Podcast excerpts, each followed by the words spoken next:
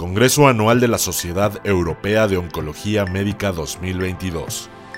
Highlights Día 2. Hola a todos, soy la doctora Isabel Enrique, soy oncóloga médica y voy a presentarles información relevante de seis estudios presentados este día 2 en ESMO 2022.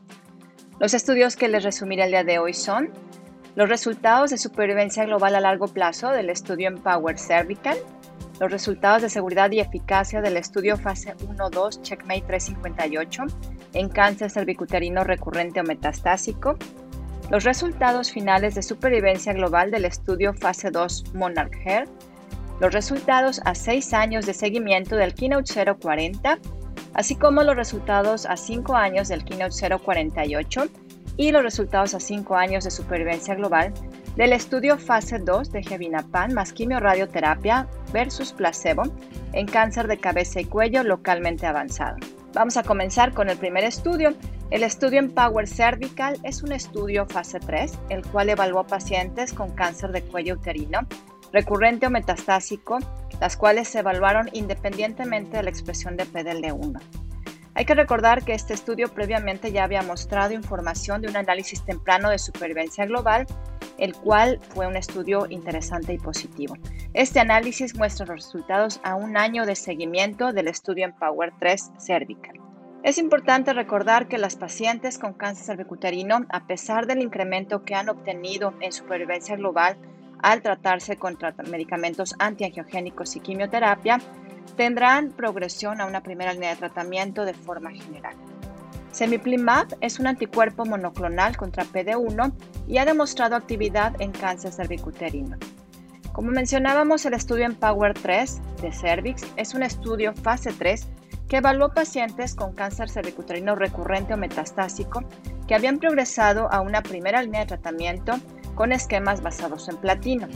Dichas pacientes no se consideraron candidatas a exentaración pélvica y en este estudio se comparó semiplimab a 350 miligramos de forma intravenosa cada 21 días versus el esquema de quimioterapia elegida por el investigador, el cual incluía pemetrexed o inotecan o drogas como gemcitabina o vinorelbina. En este estudio, el 78% de las pacientes tenían histología de carcinoma escamoso, 22% tuvieron un adenocarcinoma o un carcinoma adenoescamoso. En esta presentación, con una mediana de seguimiento a 30.2 meses, Semiplimab mostró nuevamente una reducción del riesgo de muerte, la cual fue del 31% en las pacientes con carcinoma escamoso, 34% en todas las histologías evaluadas y un 45% de reducción del riesgo de muerte en aquellas pacientes con histología de adenocarcinoma. Este estudio finalmente, en este tiempo de seguimiento, confirma el beneficio de semiplimab en pacientes con cáncer cervicuterino recurrente o metastásico que han fallado a una primera línea de tratamiento basado en platino y nuevamente se demuestra un perfil de seguridad favorable. De tal manera que este es un estudio positivo y es un estudio interesante para esta población. El segundo estudio a revisar es un estudio temprano, es un estudio fase 1-2, es el estudio Checkmate 358 y en este estudio se evaluó la seguridad y eficacia de nivolumab en combinación, ya fuera con o sin ipilimumab, en pacientes con cáncer cervicuterino recurrente o metastásico. En este estudio, fase 1 o 2, evaluó pacientes con cáncer de cervix, las cuales estaban asociadas a BPH, evaluando la seguridad y eficacia de nivolumab y combinaciones basadas en esta misma droga. Hay que recordar nuevamente que estos pacientes han sido beneficiados con tratamientos anti-PD1, ya sea en primera o en segunda línea de tratamiento. Sin embargo, los porcentajes de respuestas objetivas con la monoterapia es habitualmente bajo, menos de un 15%. En este estudio se evaluaron a pacientes con cáncer cervicuterino recurrente metastásico con dos o menos líneas de tratamiento previo, las cuales pudieron recibir nivolumab a 240 miligramos cada dos semanas, nivolumab a 3 miligramos por kilo cada dos semanas más ipilimumab a 1 miligramo por kilo cada seis semanas, o un tercer grupo, el cual recibió nivolumab a 1 miligramo por kilo más ipilimumab a 3 miligramos por kilo cada tres semanas, todos ellos por cuatro ciclos, seguidos por nivolumab 240 miligramos cada dos semanas. La evaluación se realizó hasta un lapso de 24 meses o bien progresión o toxicidad o bien retiro del consentimiento. El objetivo primario de este estudio fue evaluar la respuesta global de acuerdo al investigador. De forma secundaria se evaluó la supervivencia global, la supervivencia libre de progresión y la, duración de la respuesta. Los resultados de este estudio en 176 pacientes con un seguimiento de 30.4 meses logró demostrar un beneficio en las respuestas independientemente de la expresión PD1 de 26 versus 31 versus 38% respectivamente en cada uno de los grupos referidos previamente. La duración de la respuesta no se alcanzó en el primer grupo y fue de 24.4 y 34.1 meses respectivamente en los otros subgrupos. La incidencia de eventos adversos 3-4 fue menor del 6% en el brazo con nivolumab en monoterapia y de menos del 7% en el grupo de nivo 3 e IPA1. Únicamente el 6% tuvieron algún tipo de evento adverso mayor, con un porcentaje de hepatitis en el 16% en el grupo de nivolumab 1 e ipilimumab 3, sin ningún otro dato de seguridad relevante. Como conclusión de este estudio se pudo demostrar que el esquema combinado de inmunoterapia con nivolumab e ipilimumab pueden otorgar resultados favorables con un incremento significativo y durable de la respuesta con una toxicidad la cual se considera segura en pacientes con cáncer cervicuterino recurrente o metastásico, independientemente de la expresión de PD1 y esto será un estudio que requerirá mayor seguimiento. El siguiente estudio, cambiando ahora a cáncer de mama, es un estudio en el cual podemos identificar los resultados de supervivencia global con abemaciclib más trastuzumab, ya sea con o sin fulvestrant, versus trastuzumab más quimioterapia en pacientes con cáncer de mama avanzado, receptores hormonales positivos, HER2 positivo. Es el estudio MONARCHER, del cual es un estudio aleatorizado fase 2. Sabemos que abemaciclib es un inhibidor de ciclinas, el cual ha logrado incrementar la supervivencia libre de progresión en pacientes con receptores hormonales positivos y HER2 positivo en pacientes con cáncer de mama avanzado ya sea localmente avanzado o metastásico, el cual combinado con fulvestrant y trastuzumab se comparó con trastuzumab más quimioterapia. En este estudio se evaluaron los resultados de supervivencia global en un análisis preespecificado final. El estudio Monarcher, como habíamos comentado, es un estudio aleatorizado multicéntrico fase 2. En este estudio se aleatorizaron a un brazo con abemaciclib más trastuzumab y fulvestrant, un segundo brazo con abemaciclib y trastuzumab y un tercer brazo con trastuzumab más quimioterapia. Cabe mencionar que en este estudio se, hizo un análisis exploratorio de biomarcadores, el cual evaluó algunos subtipos de acuerdo a secuenciación de RNA. El seguimiento medio de este estudio fue de 52.9 meses. Los resultados permitieron identificar una supervivencia global que fue de 30.3 meses en el primer grupo, 31.43 meses para el segundo grupo y 22.7 meses para el brazo comparado con quimioterapia. Esto, sin embargo, a pesar de ser numéricamente significativo, no demostró un beneficio estadísticamente significativo. En el análisis de secuenciación de RNA, se identificaron que los subtipos luminales se asociaron con un incremento de supervivencia libre de progresión y una supervivencia global la cual fue estadísticamente significativa, 31.7 versus 19.7 meses comparados con los subtipos no luminales. En conclusión, este estudio permite demostrar que abemaciclib más trastuzumab con o sin fulvestrant incrementó de forma numérica la supervivencia global, esto no fue, sin embargo, estadísticamente significativo. En este grupo de pacientes con cáncer de mama, receptores hormonales positivos y HER2 positivo, se demostró un beneficio en supervivencia libre de progresión, como mencionábamos, sobre el brazo en comparación con quimioterapia más trastuzumab con un perfil de seguridad favorable, nuevamente sin un beneficio estadísticamente significativo, únicamente numérico en supervivencia global. El siguiente estudio que vamos a mencionar, son, de hecho vamos a continuar con una serie de tres estudios en las cuales vamos a evaluar cáncer de cabeza y cuello. El primer estudio es un estudio de seguimiento a seis años del Keynote 040. Es importante recordar que los pacientes con cáncer de cabeza y cuello recurrente o metastásicos que han progresado a un tratamiento con platino pueden recibir beneficio con inmunoterapia. Este estudio, el Keynote 040, incluyó pacientes eh, de acuerdo a estas características que habían fallado a un esquema platinado a menos de seis meses de haber recibido el tratamiento multimodal. En este estudio se evaluaron pacientes para aleatorizarlas uno a uno para recibir pembrolizumab 200 miligramos cada 21 días o bien la quimioterapia de elección del investigador, incluyendo metotrexate, docetaxel o cetuximab. El objetivo primario del estudio fue evaluar la supervivencia global. Los objetivos secundarios incluyeron la supervivencia global de acuerdo a la expresión de PDL1, específicamente pacientes con CPS mayor de 1, las respuestas globales, la duración de la respuesta, la supervivencia libre de progresión y la seguridad. Algunos otros eh, criterios de eficacia evaluaron, incluyendo los cortes de TPS más del 50% o CPS más de 1.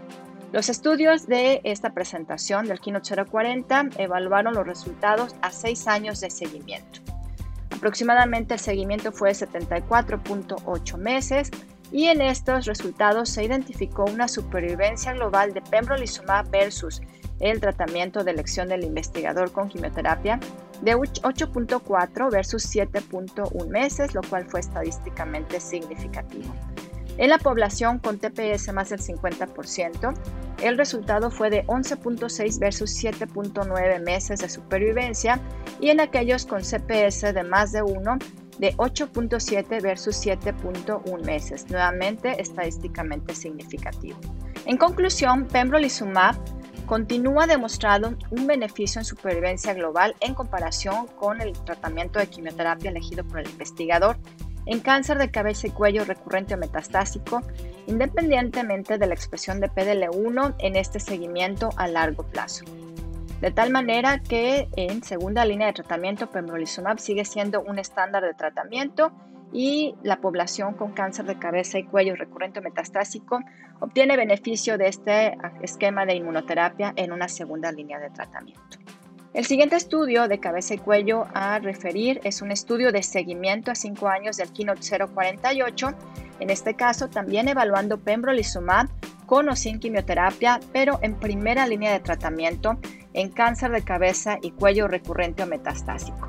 Sabemos que pembrolizumab ha demostrado un incremento en supervivencia global en comparación con el régimen Extreme en pacientes con PDL1 con CPS de más de 1. De acuerdo a esto, tenemos resultados a 5 años de seguimiento en esta presentación de ESMO 2022. En términos generales, los pacientes con cáncer de cabeza y cuello ya sea de orofaringe, de cavidad oral, hipofaringe o laringe, fueron aleatorizados en este estudio para recibir en un brazo pembrolizumab a 200 miligramos cada 21 días, pembrolizumab con quimioterapia o bien el régimen extreme. La supervivencia global, la supervivencia libre de progresión, las respuestas globales y la duración de la respuesta fueron evaluadas haciendo cortes con pacientes en población con CPS de más de 1 y más de 20, así como en la población general. El seguimiento recibido en este estudio fue de 69.2 meses y de 68.6 meses en pembrolizumab y Extreme respectivamente.